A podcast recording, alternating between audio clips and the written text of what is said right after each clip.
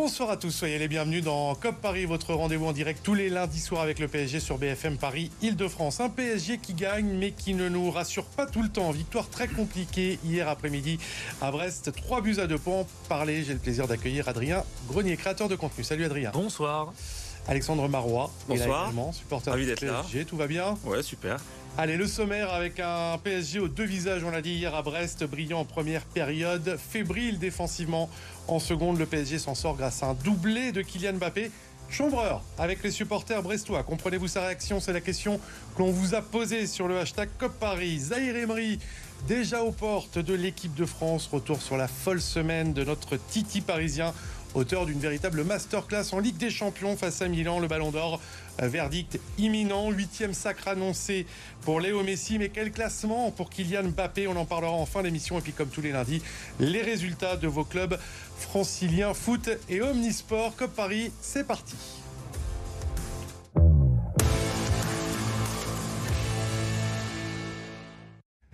Un match euh, dimanche à 13h en Bretagne, quatre jours après la Ligue des Champions chez une équipe invaincue à domicile. Ce déplacement à Brest avait tout du piège. Luis Enrique avait prévenu ses joueurs. Et pourtant, on va revoir tous euh, les images. Tout s'est plutôt bien passé dans un premier temps avec l'extraterrestre Zahir Emery qui ouvre la marque d'un véritable missile dans la lucarne de Marco Bizot 1-0, puis 2-0 avec la spéciale pour euh, Kylian Mbappé, 9e but en Ligue 1 cette saison, avant que tout s'effondre. Côté parisien. Réduction de l'écart, Steve Mounier, égalisation sur corner, on reparlera des coups de pied arrêtés grâce à Jérémy Ledoiron et finalement le PSG arrache la victoire grâce à un pénalty obtenu par Colomani transformé par Mbappé, son dixième but de la saison en Ligue 1 et le petit chambrage dont on reparlera également. Messieurs, victoire dans la douleur, 3 buts à 2. Qu'est-ce que vous retenez de cette victoire? Le contenu ou le résultat? Bah, Le résultat. De toute façon, euh, Luis Enrique l'a très bien dit, c'est la pire de deuxième période depuis qu'il est entraîneur du PSG selon lui. Euh, c'est clairement le cas. Euh, donc euh, voilà, ça avait très très bien commencé. Ensuite, Brest a très très bien réussi son pressing en deuxième mi-temps. Ils ont affiché un tout autre visage et comme d'habitude, le PSG face au pressing a eu du mal. Avec cette charnière, on en reparlera. Danilo, Marquinhos, euh, Danilo Skriniar a eu du mal. Donc voilà, c'est après. Je pense que je retiendrai davantage quand même le positif de la première période. J'ai beaucoup aimé ce qu'a fait Barcola sur le premier but. Ouais. J'ai beaucoup aimé ce qu'a proposé Likanguin encore une fois. J'ai beaucoup aimé encore une fois Warren Emery. Donc voilà, je vais retenir ce petit positif là. De toute façon, on sait que c'est un PSG qui est en rodage en construction. Donc voir ces jeunes là prendre du galon, si je puis dire, c'est ce qui est intéressant. Donc effectivement, il y a des difficultés en deuxième mi-temps. Il y a des leçons à en tirer, classiques. En revanche, je retiens quand même cette prestation positive euh, pour ces jeunes encore une fois. Alexandre, lui, ne semble pas retenir Ouais. euh, que le résultat. Bah, la deuxième mi-temps, je l'ai trouvé quand même inquiétante. On a concédé énormément d'occasions de but face à Brest, donc c'est quand même pas un foudre de guerre. Euh, donc ouais, la première mi-temps c'était pas mal, mais la deuxième mi-temps est inquiétante. Franchement, c'est voilà, on retient le résultat, mais moi la manière, elle m'a quand même pas convaincu. Après, il y a un contexte. On est après la Ligue des Champions. On est un dimanche à 13h Oui, c'est sûr. en Bretagne. Avec en plus, euh, en plus, Météo en compliqué. plus une Météo, euh, voilà, il y a eu la foudre sur la, la, la Ouais. tour, la tour de contrôle à Brest. Enfin bref. Donc bon, je me dis aussi la foudre Kylian aussi. Ouais. Mais donc voilà, donc c'est pour ça que je me dis non. Non, mais c'est des matchs qu'il faut savoir gagner quand on comme ça. C'est et ça. Brest revient à 2-2, Adrien, tu nous franchement. parlais de la seconde période, les amis. On va écouter rapidement euh, le coach Luis Enrique sur la prestation euh, parisienne et notamment sur cette seconde période. La seconde mi-temps, je pense que c'est la pire depuis que je suis au PSG. Ils ont été meilleurs, je n'aurais pas été surpris s'ils avaient gagné le match. Est une équipe qui centre beaucoup, qui gagne les duels aériens, et ils ont eu aujourd'hui les opportunités pour gagner le match. Alors la pire euh, mi-temps, tu le disais effectivement depuis son, son arrivée. Et puis il évoque aussi les duels, les ballons aériens. Ça, ça m'intéresse. Alexandre, y a-t-il un problème? On a vu le but sur corner. Euh, y a-t-il un problème défensif et plus généralement, plus précisément sur les coups de pied arrêtés avec Bah, franchement, ouais, je me suis amusé un peu à regarder. Bah, déjà contre Newcastle, on avait pris un but comme ça sur une, une touche. Burn, ouais. Voilà, sur une touche, suite à une touche. Hier, on prend un but suite à une touche, puis un sur corner. Euh, donc ouais, on est, on a, des- on a plutôt des, des joueurs qui sont assez grands. On a quand même comme Skriniar qui est quand même très bon de la tête normalement. Donnarumma qui est très grand taille, mais c'est vrai que sur les sur les sorties aériennes, il est pas très pas très rassurant. Il sort pas beaucoup et on encaisse des buts sur euh, coup de pied arrêté. Mmh. Et c'est clairement quelque chose qu'on doit travailler. Alors. Euh, on sait très bien que les, les équipes qui vont loin des champions, c'est des équipes qui sont fortes sur coup de pied arrêté. Et nous, on l'est pas, que ce soit défensivement ou offensivement, parce qu'on qu'il y a marque un but sur trois, en gros, qui est marqué quand même sur coup de pied arrêté dans le football actuel. Ouais, on, a- on était très bon à une époque. À l'époque, on va en finale euh, Final 8 avec euh, sous Tourelle. On était une des meilleures équipes sur coup de pied arrêté. Marquinhos marquait beaucoup notamment. Et c'est vrai que depuis 2-3 ans, on a vraiment du mal sur ces phases de Le jeu. problème existait déjà l'an Ouais, ouais, dernier. En regardant tous les buts qu'a pris le PSG cette saison, quatre buts encaissés. Alors, soit sur coup de pied arrêté, euh, soit sur des centres, comme le premier but hier, euh, Adrien face à Brest. À qui la faute? C'est un petit peu collectif C'est collectif, c'est collectif, c'est peut-être Donnarumma qui lit mal, c'est aussi les défenseurs qui sont peut-être c'est un manque de travail en fait et c'est un truc à corriger tout simplement. Et puis aussi, euh, je pense qu'en termes de, vitesse d'exécution et de déplacement, euh, on n'avait pas des foudres de guerre hier dans cette euh, dans cette dans cette défense centrale. C'est-à-dire l'occasion d'en parler. Charrette et charrette là. C'est charrette et charrette et en fait, on voit très bien de façon que cette défense d'Anilo Skriniar elle ne fonctionne pas. Le problème c'est que les circonstances avec le forfait de Marquinhos ont fait que et que l'absence bah, de Kimpembe et l'absence de Kimpembe, l'absence de Nuno Mendes, le fait que Kurzawa soit Kurzawa. Donc en fait automatiquement on aurait pu peut-être avoir peut-être un bricolage potentiel, une piste pour Luis Enrique, c'est peut-être mettre Mukiele en centrale, il peut assurer. Donc sortir soit Skriniar. Dans une défense à 3 peut-être sinon. Voire même, ouais, mais voire même en centrale, parce qu'honnêtement, je pense qu'au moins il a la vitesse. Parce que là, les deux, là, ce qui leur manque. Euh, juste un dernier point sur les coups de pied arrêtés, c'est que j'avais lu d'une interview de Luis Enrique, c'est pas quelqu'un qui qui travaille beaucoup, là-dessus. exactement. même en équipe, avec l'équipe d'Espagne, il y avait des interviews, mmh. comme ça où, où il disait qu'en fait, pour lui, il y avait une part un petit peu de chance, etc. Et c'est pas des phases de jeu qui travaillaient beaucoup. Donc bah, ça se voit. voilà, exactement. Focus, les, les, amis, vous venez d'en parler sur la charnière, mais précisément un homme, Milan Skriniar, qu'on attendait dans ce domaine-là, dans les duels et notamment les, les duels aériens. Euh, vous pensez quoi des débuts du Slovaque au Paris Saint-Germain? Bah, un peu poussif. Après, le truc, c'est que Skriniar, on sait que c'est pas un grand technicien. Voilà, c'est un joueur euh, viril, solide, dur sur l'homme, euh, voilà, qui met des tacs, qui met des taquets. Le problème, c'est qu'il a, il est lent, on le sait. Mmh. Donc pour moi, la seule solution, c'est de le. C'est Marquinhos. Marquinhos ou moi quand Kim Pembe reviendra ou, euh, euh Lucas, dans l'axe. Mais voilà il c'est que Danilo Skriniar ça fonctionne pas. Ça ça c'est clair. Donc Skriniar je pense voilà il faut il faut lui mettre quelqu'un de plus rapide à côté de lui. c'est la deuxième fois qu'on voit cette charnière. La première fois c'était face à Nice euh, même résultat. Euh, non, et même on l'avait vu on l'avait même vu en préparation cet été. Ça te fait depuis la prépa mm. cet été la tournée en Asie qu'on sait que c'est une c'est une charnière qui ne tient pas la route.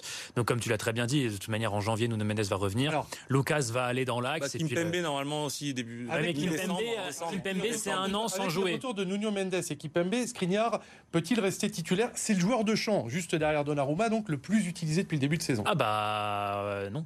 C'est pour moi, pour moi, Skriniar, c'est un numéro 3. Dans une défense à 3, moi je pense que c'est quelque chose qui peut être mis. Ouais, Skriniar dans l'axe, Marquinhos stopper droit et Lucas stopper gauche avec Hakimi, Mendes dans les couloirs, dans les, en tant que piston. Ouais, mais là le truc c'est que Lucien Riquet depuis le début de la saison est sur son 4-2-2-2, pas le 4-4-2 ou le 4-2-4 ou le 4-3-3. Ça fait depuis le début de la saison dans l'animation, on est dans cette espèce de 4-2-2-2. Vitinha lui dézone énormément côté gauche, donc le débat sur ce 4-2-4 a pas vraiment de sens. J'allais dire, il l'a fait une fois la défense à 3, c'est ce qu'on a cru la semaine dernière contre Strasbourg pour finalement. Après, il aime bien en Mais après, 4-4-2 assez classique. En fait, ça bouge pendant les matchs. Parfois, bien sûr. Que ce soit, il passe de 3 à 4. en fait, il s'appuie beaucoup. En fait, il s'appuie beaucoup sur Lucas aussi pour avoir un, pylône de relance et aussi derrière de l'autre côté sur Dembélé et Hakimi. C'est-à-dire là le vrai apport de Dembélé pour l'instant parce qu'autant on l'attend sur les stats, mm. on, critique son déchet, mais il faut vraiment rappeler un truc sans vouloir défendre Dembélé que si Hakimi est aussi bon cette saison, c'est parce que Hakimi est bon, mais aussi parce que Dembélé lui rend énormément de services. Euh, je veux dire en termes de repli et en termes aussi de points d'appui de combinaison permettant à Hakimi de se muer dans un rôle de quasi 8 parfois honnêtement, Dembélé sur cet apport-là. Donc c'est pour ça, je pense que ce 4-2-2-2 va rester. Et, puis, et puis voilà. Et donc je pense que la défense à 3, j'ai du mal à y croire. L'autre fait marquant, les amis, de ce Brest-PSG, c'est la fin de match houleuse, marquée par le chambrage de Kylian Mbappé envers le public brestois. On va revoir quelques images, en rappelant quand même qu'avant le penalty, les Brestois Jonas Martin notamment viennent déstabiliser euh, Kylian Mbappé, y compris euh, physiquement. Après, il y a le chambrage au moment du penalty, après l'avoir marqué, puis au moment de sa sortie. On l'avait rarement vu aussi énervé, Kylian Mbappé.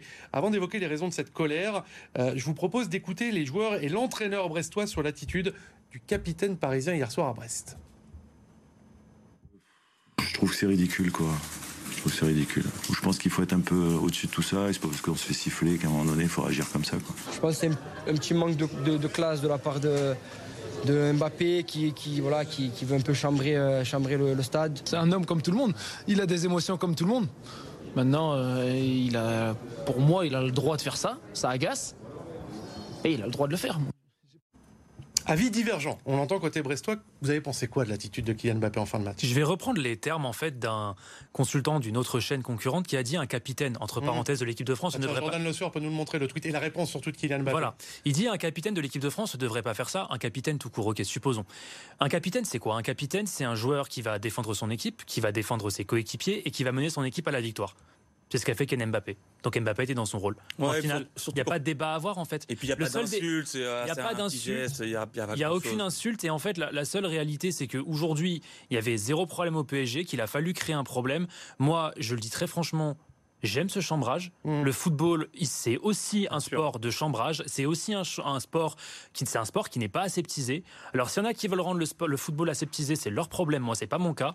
Il y a zéro matière à polémique. Je pense qu'il y a eu bien plus grave hier soir, Il sincèrement. explique, il explique dans le tweet, donc c'est en réponse, en défense, on va dire, euh, d'Ashraf Hakimi, qui a été insulté, traité de violeur par le public euh, brestois, dont on rappelle qu'il est mis euh, en examen dans une affaire de viol, présumé euh, innocent. Est-ce que Il n'y a pas que ça. Il y a aussi des insultes contre sa maman Oui. Mbappé. Il y a aussi des Ouais, insultes puis juste- tout court. Il s'est Juste avant le penalty, voilà, il se fait prendre le coup. Voilà, que- Est-ce qu'il est, il est dans son rôle d'aller Ah oui, c'est de bonne guerre. Et puis c'est le but de la victoire, à la fin de match. euh, Il chambre un peu euh, avec un petit signe tout. Franchement, pour moi, c'est. euh, Alors d'aucuns répondront d'aucuns répondront qu'effectivement il a pleuré comme Ophi l'a fait. Et à l'époque, il n'aurait pas dû pleurer sur ce que Mofi c'est ça exactement. Moi, ça m'avait pas dérangé. Moi, ce qui m'a gêné, c'est que Mbappé râle à l'époque. Mais là, aujourd'hui, le fait qu'il chambre, il a totalement raison. Point barre. Il n'y a pas de polémique à faire. mot du sportif sur Kylian Mbappé, ça a presque éclipsé sa performance. Doublé hier, 7 buts sur les 5 derniers matchs, club et sélection confondus. Bon bah ça y est, il n'y a pas de doute, il est de retour. Bah, en pas de fait, point de retour. Il y a un truc tout bête, c'est juste que je pense que physiquement, il est Ouais. mieux. Quand, Le soit- retard a été rattrapé. C'est trois matchs où il était un petit peu moins bien, il revenait d'une blessure à la cheville, etc.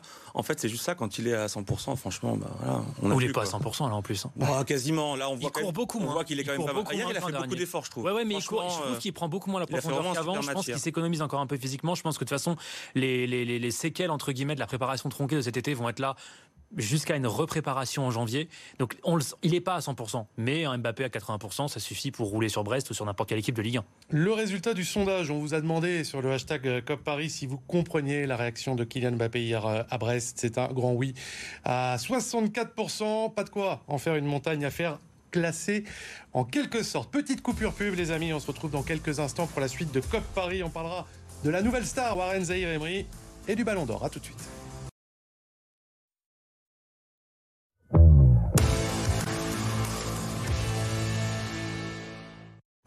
De retour dans COP Paris avec nos invités du soir. Adrien Grenier, créateur de contenu, Alexandre Marois, supporter du PSG. Avant d'évoquer la folle semaine de Warren Zahir Emery, retour euh, les amis sur la victoire en milieu de semaine. Elle était indispensable face euh, à l'AC Milan en Ligue des Champions. Succès 3-0 qui relance totalement le PSG après la débâcle à Newcastle. Avec un petit peu de, recul, quasiment une semaine, quelle valeur accordez-vous euh, à cette victoire dans un grand match et au regard notamment du contenu proposé par les Parisiens C'est mon match préféré depuis le début de la saison quand même, soit pas le meilleur. Parce que c'est le match où tu étais face à un gros adversaire en vraie difficulté, euh, vraie difficulté en termes de, de classement dans la poule. Euh, tu n'avais pas le droit du tout à l'erreur et tu t'en sors finalement bien, voire très bien, face à une équipe de Milan qui en plus, euh, bon, certes n'avait pas marqué en Ligue des Champions cette saison, donc au moins là-dessus tu étais serein, mais qui malgré tout euh, n'avait pas non plus encaissé trop de buts cette saison. Et pour moi, tu as vraiment réussi à sortir une belle performance et c'est clairement mon C'est match. ton match référence? Moi, pour moi, c'est mon match préféré. Malgré les 25-30 premières minutes, Ouais. très compliqué. Parce que justement, tu réussis à t'en sortir, parce que justement, tu réussis à rebondir derrière ces 25-30 minutes, que tu réussis à faire tourner le match de ton bon côté, que tu réussis à résister aux assauts de Milan en début de partie. Moi, pour moi, c'est justement le genre de match qui sont fondateurs et qui surtout te sortent, si je puis dire, d'une situation assez complexe au classement. Tu te fais prendre, Bah, c'est tu prends une ça, en rousse fait, c'est clair, une ouais. semaine, à, une- euh, non pas une semaine avant, mais au, au match précédent, pardon, tu te prends une rousse à Newcastle, tu te dis, Ah, et si le PSG sortait de Ligue des Champions, tu t'en sors, tu mets 3-0, fin du débat, merci. Oui, là, reprends là, la là- tête du là, en gros, faut euh, que tu valides ta qualif dans une semaine à San Siro. En gros. Match référence pour toi, Alexandre? Je dirais pas jusqu'à match référence qu'en fait, moi j'ai pas Quelle trouvé. adversité quand même en face moi, Ouais, ouais, après c'était pas un grand Milan. Franchement, Ouais, j'ai pas j'ai pas Milan. vu un grand Milan. Ils- ils- Je les ai trouvés meilleurs contre Naples hier soir. Euh, c'était un Milan moyen. Après, c'est des matchs, voilà. euh, c'est un groupe ultra, une poule ultra homogène. Donc, euh, Est-ce qu'elle est si forte que ça, cette poule? Sur le papier, oui. Non, c'est sûr. On n'a pas un grand a pas été flamboyant, le Milan non plus. Bon, Newcastle. Bah, a Newcastle, ils mais- étaient quand même pas mal contre nous. Non, non, bah, c'est une poule qui est quand même, quand on compare avec les autres, c'est quand même la poule la plus difficile. Donc, être en tête avec 6 points après 3 matchs, franchement, c'est bien. Donc, moi, je retiens d'abord le résultat, le fait qu'on n'ait pas encaissé de but, on en a mis 3, on a été solide. Voilà, c'est bien. Après, le contenu est pas, est pas fantastique. Ce que tu retiens aussi, Alexandre, euh, c'est le spectacle dans les tribunes du Ça, Parc beau. des Princes. C'est le moment de ta carte blanche. Tu voulais nous reparler, alors notamment de ce magnifique tifo, mais aussi de la communion retrouvée avec les supporters. Ouais, donc j'ai beaucoup aimé le, le tifo à hommage à Belmondo. Et surtout, moi, ce que j'aime depuis le début de la saison, euh, c'est l'ambiance au parc, franchement, euh, qui est revenue. Franchement, les deux dernières saisons, c'était assez pesant avec les sifflets contre Messi, les images du tifo euh, hommage Ouais, il était magnifique. Belmondo, Et- avec une cible de l'autre côté. On la verra pas euh, euh, emblème milanaise. Ouais, non, franchement, c'était un super tifo. Et surtout, voilà, l'ambiance au parc. On sent quand même qu'il y a un nouvel état d'esprit dans cette équipe, que tout le public est derrière ses joueurs. Les joueurs, après chaque match, ils viennent, euh, ils viennent saluer les supporters. Euh, voilà. Et on- ça fait plaisir de revoir ça, de revoir un parc qui est content. Et même si on a un PSG qui est peut-être un petit peu moins talentueux que les deux dernières années, c'est un PSG avec des joueurs qui, qui se battent, qui se donnent, qui courent. Et qui donne du plaisir aux supporters. Donc voilà, moi je retiens ça parce que ça, ça me fait plaisir de revoir le parc heureux.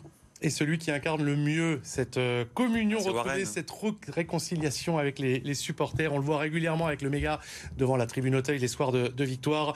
C'est Warren Zahir Emery qui sort d'une semaine tout simplement incroyable. Un but hier à Brest, un doublé de passes décisives et le trophée d'homme du match face à Milan. Est-ce qu'il t'impressionne encore, Warren Zahir Emery, ou tu dis ça y est, c'est bon, on a affaire à un, un phénomène et, et finalement ce qu'il fait, c'est dans la logique Petite stat en plus, mais c'est sur, sur ses quatre derniers matchs avec le PSG, il est décisif aux quatre Ouais. aussi. Et c'est ce qui lui, entre guillemets, lui manquait jusque-là. Bah, surtout qu'en fait, en début de saison, l'enjeu, c'était aussi euh, dans, le, dans le staff, c'est de lui dire faut que tu pousses le jeu offensif. Bah, réponse. Premier enjeu, c'était de le voir titulaire. Ça, ça Ouais, y est, c'est bon. Mais ça lui demandait aussi de pousser le jeu offensif. Et là, bah, la réponse, elle est donnée, je crois. Donc, euh, non, non, après, moi, ce que j'avais coutume de dire il y a deux ans, quand ce garçon était un peu inconnu, on en parlait souvent entre, en- entre supporters sur euh, Canal Supporters, Mhm. justement, d'ailleurs, que tu reçois souvent ici, euh, Jonathan Mensadoun. Euh, on disait Warren Zeremri est un joueur générationnel, vous le comprendrez dans trois Ouais, ans. ouais. Et là, on est au bout de deux ans. Donc là, on attend juste la sélection à l'euro, la victoire à l'euro, et on pourra en parler. Attends, Plus sérieusement, Non, mais plus sérieusement, ce que je veux dire, plus sérieusement, ce que je veux dire, c'est qu'en fait, c'est un mec qui a 17 ans, dégage une maturité d'un mec qui en a 25. Euh, physiquement, son coup d'épaule, la question c'était est-ce qu'il qu'il a réussirait à le conserver une fois dans le monde pro alors qu'il avait déjà en jeune? Bah, Il le conserve, oui, et en fait, il fait même mieux. Euh, les qualités techniques sont là, les qualités de projection sont là, les qualités offensives progressent, les qualités défensives progressent, le placement, la- l'intelligence dans les gestes, l'intelligence dans les contrôles. Enfin, vraiment, je pense que hum, on est peut-être face au peut-être le plus gros crack, en tout cas ces dernières années, c'est sûr. Issu appel- du centre de formation. souvenirs. Je fais appel à vos souvenirs. Euh, parfaite passe décisive. Est-ce que c'est le, le Titi le plus fort que l'on ait vu issu, sorti de la formation? À son âge, franchement, oui, on n'a pas Oui. d'équivalent. Mais d'ailleurs, juste, moi, je voulais quand même revenir sur euh, ce que, enfin, féliciter aussi Luis Enrique parce qu'effectivement, il l'a installé, il est arrivé, il l'a installé tout dans le jeu. On se rappelle de Le Galtier qui le mettait jouer piston droit. en fin de Il le mettait à tous les postes. C'était un peu le bouche-trou quand il nous manquait un ou deux joueurs. Il le faisait jouer un peu partout, mais il le mettait. Quand il y avait tout le monde, il le faisait jamais jouer titulaire. Là, Luis Enrique, c'est limite un des premiers noms qui met sur sa feuille de match à chaque, à chaque fois, quoi. Donc euh, voilà, franchement, ce qu'il fait à 17 ans, c'est exceptionnel. Non, mais surtout, enfin, encore une fois, c'est mettre tout le monde d'accord à ce point-là. Et, et justement, il y a beaucoup de débats dans la commune parisienne. Et pour le coup, lui, c'est le, lui, c'est l'unanimité absolue. Et encore une fois, c'est, c'est vraiment, il va signer sans doute une prolongation à très long terme. Ouais. Et, et en fait, j'ai limite envie de dire, et là, pour rejoindre par rapport à ce que tu disais avant, justement, sur ta carte blanche, euh, c'est le visage de ce nouveau PSG. Et c'est, si l'histoire est belle, c'est un mec qui fait sa carrière ici à 100%. La, la prochaine étape, elle pourrait arriver euh, très très rapidement. Dans un C'est mois. l'équipe de, même moins, 9 jours, 10 jours. C'est l'équipe Oui, de la France liste. A, la liste de euh, Didier Deschamps, lui qui est déjà capitaine des espoirs à 17 ans. Écoutez ce qu'il en dit, Warren Zahir Emery, de cette possible convocation chez les Bleus. Je pense que c'est un objectif pour tout le monde. Après, j'y pense pas forcément. Je joue mon football euh, et c'est avant tout euh, un travail au quotidien. Je vais travailler pour, euh, pour pouvoir y accéder. Les journalistes lui en parlent. Euh, c'est qu'il se passe quelque chose. Euh, Aurélien Chouameni est blessé. Il sera très probablement, euh, possiblement, on va le dire comme ça, dans la liste de Didier Deschamps pour Gibraltar et la Grèce. Est-ce que c'est pas trop tôt? Moi, je lui souhaite d'être appelé, mais je suis pas sûr que ça se fasse réellement. Je m'explique. Euh, peut-être que lui, qui a été nommé capitaine des espoirs, comme tu l'as- dit, a peut-être aussi envie de continuer à franchir les étapes progressivement, pas à pas avec les espoirs. Il faut vraiment être conscient d'un truc, c'est que c'est un garçon qui est très précoce euh, dans son éclosion. À 17 ans, être là où il est maintenant titulaire au PSG, c'est énorme. Mais euh, quand on écoute son entourage, sa famille depuis 2-3 ans maintenant, ça a toujours été le maître mot, c'était le mot patience. Mmh. C'était on franchit les étapes petit à petit. On ne peut pas Et refuser là, c'est pas que ça se refuse, mais peut-être que Thierry Henry, Thierry Henry peut aussi dire bah, j'aimerais le conserver pour maintenant, j'ai les JO en ligne de mire. Euh, Est-ce que tu veux pas peut-être l'appeler en mars Et là, je peaufine mes trucs, Mmh. etc. Ouais, mais ça change Ah, pas c'est grand chose. Gibraltar et Grèce- et Grèce, deux matchs presque amicaux. parce Non, que mais en plus, c'est idéal. Il n'y a pas de. Chouameni. En vrai, c'est sûr qu'il va être appelé. Oui, mais dans tous les cas, il place la Ketchouameni France. Ketchouameni ou pas, Warren aujourd'hui, il saute Mais les Verretou, il saute. Est-ce que Mais oui, ça parce qu'en fait, déjà on être sait, voilà, il y a Chouameni, Kamavinga, Rabiot, ils y seront, ils sont là. Et, derrière, c'est euh, Fofana, Bouba, euh, Kamara. Il Enfin, saute voilà. les deux, il saute Ah, les deux. Dans tous les cas, il il est- saute il les deux. Mais il les est sautera, mais il les sautera, il les sautera aussi en y mars. Mais du coup, pourquoi attendre? Je pense. Voilà, les- ça n'empêchera pas qu'il fera les JO, etc. Mais là, je veux dire, il y a, y une, ouverture. Il est en pleine marche sur l'eau. Il va y être. c'est sûr. Je sais, moi, je serais pas surpris. Moi, en fait, je pense qu'il va y être. Il y a toujours la priorité, c'est clair, même entre Deschamps et Henry, ça a toujours été clair. Voilà. Euh, non, mais justement, les A priment toujours sur les espoirs. non, parce que sinon il l'aurait appelé depuis septembre. Ça fait depuis septembre qu'il le ziote Deschamps. Il venait de commencer, c'est la première fois qu'il était titulaire. mais il y a eu un rassemblement en octobre et tout, donc tu vois, c'est pour ah, ça. C'était trop tôt. Moi, je demande à. Là, moi, parfait, je, moi, je pense qu'il va être appelé, mais je serais, je tomberai pas de ma chaise si finalement l'argument était de dire on va le laisser à Thierry Henry encore pour l'instant. de Didier Deschamps ce jour-là. Verdict Totalement. dans 10 jours avec la, liste du sélectionneur. Le Ballon d'Or, on le souhaite à Warren Ça, ça sera un petit peu plus tard. Bah, déjà le trophée Copa dans un an. On connaîtra ce soir dans quelques minutes même, le vainqueur de l'édition 2023. Quel suspense. Un secret de Polichinelle. Euh, messieurs, c'est Lionel Messi qui devrait recevoir le trophée, son huitième ballon d'or. Mais non. Alors, pour une saison, non, non, mais attendez, pour une saison qu'il a disputée sous les couleurs du PSG, le vote prend en compte l'intégralité de la saison 2022-2023, mais avant tout et surtout pour sa victoire en Coupe du Monde. Ma question est simple. Bon, alors, est-ce que c'est mérité, si ça vous amuse, mais est-ce que Lionel Messi doit remercier le PSG le ballon d'or aurait dû revenir à Erling Haaland, à mon, sens. Maintenant, il l'a parce que c'est le sens de l'histoire, parce qu'il a remporté sa Coupe du Monde et que par symbolique, on lui donne. Sa saison au PSG et la saison du PSG au global ne lui faisait pas mériter spécialement ce ballon d'or. Maintenant, c'est pour la symbolique, c'est pour l'histoire, c'est pour la Coupe du Monde. Euh, ça clôturera finalement la carrière européenne de Messi de la plus belle des manières. Euh, moi, je l'aurais donné à Haaland parce que quand même ce qu'il a fait cette saison, le record en PL, le triplé avec City, et d'ailleurs, soit dit en passant que Ruben Diaz soit 30e. Et les 50 et quelques buts, hein, parce voilà. Euh, il y a une vingtaine de buts supplémentaires. voilà. Et que, et que, il joue pas la Coupe oui, du mais même, même, et que juste, pardon, juste un truc, mais sur ce Ballon d'Or, que moi je l'aurais donné à Haaland et simplement je tiens à dire qu'un mec comme Ruben Diaz qui soit 30e du classement aujourd'hui, c'est un scandale. Voilà. Sachant que le PSG a prévu euh, de féliciter, remercier, féliciter, remercier euh, Léo Messi. Je réitère ma question. Euh, Léo Messi doit-il, dans son discours, avoir un petit mot pour le Paris Saint-Germain Je pense pas qu'il le fera parce que là, il sait très bien pourquoi il a eu sa coupe. Enfin, le, Ballon d'Or, il a gagné, il le gagne grâce à sa Coupe du Monde. Donc en vrai, c'est c'est le peuple argentin qui va, il va remercier. Après, est-ce qu'il aura un mot pour le PSG Je sais pas. C'est quand même pas très très bien terminé. Donc moi, j'avoue, le Ballon d'Or, je suis pas hyper fan déjà, et en vrai, euh, qu'il félicite le PSG ou pas, ou qu'il ait un petit mot, je vous avoue. Euh, moi, bon, ok, on verra ça. L'autre interrogation pour terminer, c'est le classement final de Kylian Mbappé. Donc Erling Haaland, tu l'as dit, alors devrait terminer euh, vraisemblablement deuxième. Quelle place pour Kylian Mbappé? Podium, c'est obligatoire? Ouais, dans les trois quand même. Bah si c'est, bah encore une fois, c'est, s'il n'est pas troisième, pour moi, c'est un scandale. Mais non, mais en fait, il faut, faut, être cohérent. Si... Tu me parlais de Ruben Diaz. Moi, je pense qu'il y a une cohérence. On peut parler de Rodri, on peut parler à mon avis. Ah, mais Rodri de Bruyne, Rodri de Bruyne, pour moi, c'est dans le top 10. Alvarez aussi, hein, qui gagne la C1 et la Coupe du Monde. Pour moi, pour moi, De Bruyne, c'est quatrième. Pour moi, sera top 10. Mais après, pour moi, s'il y a une cohérence, si on le donne à Messi, ça veut dire que la Coupe du Monde, c'est ce qu'on prend en compte en premier. Donc, du coup, il faut forcément mettre Mbappé dans et les ben Attention parce qu'en plus, un truc qui, est, qui, est, qui, est, justement, ils n'ont pas respecté leur cohérence, mais à la limite, tu sais quoi, c'est mérité, donc tant mieux.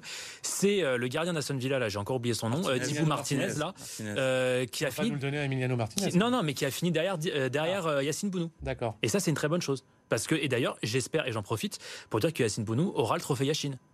Parce que. Vainqueur de la Ligue Europa. Et avec le Maroc. Après, les accès, après les accessites, le classement du Ballon d'Or, on Donc, bien, si jamais, si jamais ils ont un peu, tu vois, il n'y aura pas de cohérence par rapport à par rapport à Ruben Diaz et par peut-être à Messi sur la saison entière. Maintenant, si le, paramètre c'est Messi, pour moi Bappé c'est troisième, pour moi Yacine Bounou euh, c'est euh, Trophée Yachine et devant Dibou Martinez. Bon, à la limite pourquoi pas, ça a été fait.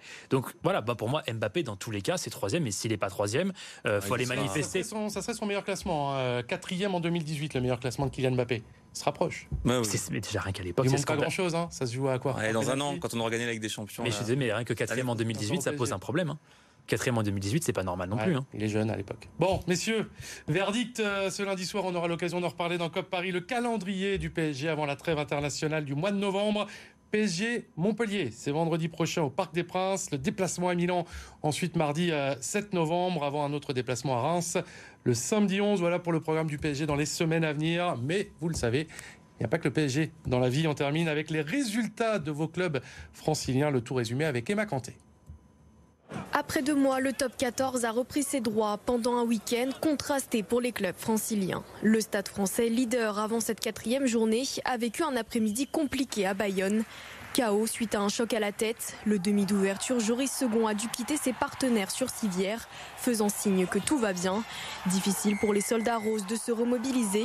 Défaite 16-3 face à l'Aviron. Première défaite de la saison pour le Stade français après trois victoires consécutives, mais première victoire à l'extérieur pour le Racing. À Montpellier, les Racingmen l'ont emporté 19 à 16 avec des essais de Spring, Chouznou ou encore Taofi Fenoua. Au classement après quatre journées, le Racing au pied du podium talonne le Stade français troisième.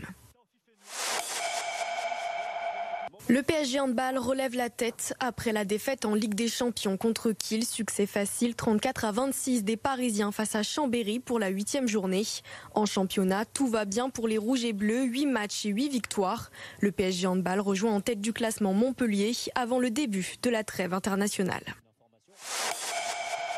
Le Paris Basket, lui aussi, enchaîne, vainqueur de Chalon-sur-Saône 80 à 75. L'arrière Colin Malcolm a encore une fois été précieux, auteur de 16 points. Hier, Nanterre s'est incliné de 3 points face à Cholet. COP Paris, c'est déjà fini. Un immense merci à Adrien Grenier et Alexandre Marouan. On se retrouve très vite, messieurs, sur le plateau de COP Paris. Merci également à Jordan Le Sueur qui était ce soir euh, à l'édition. Et on se retrouve lundi prochain dans COP Paris. Très bonne semaine à tous.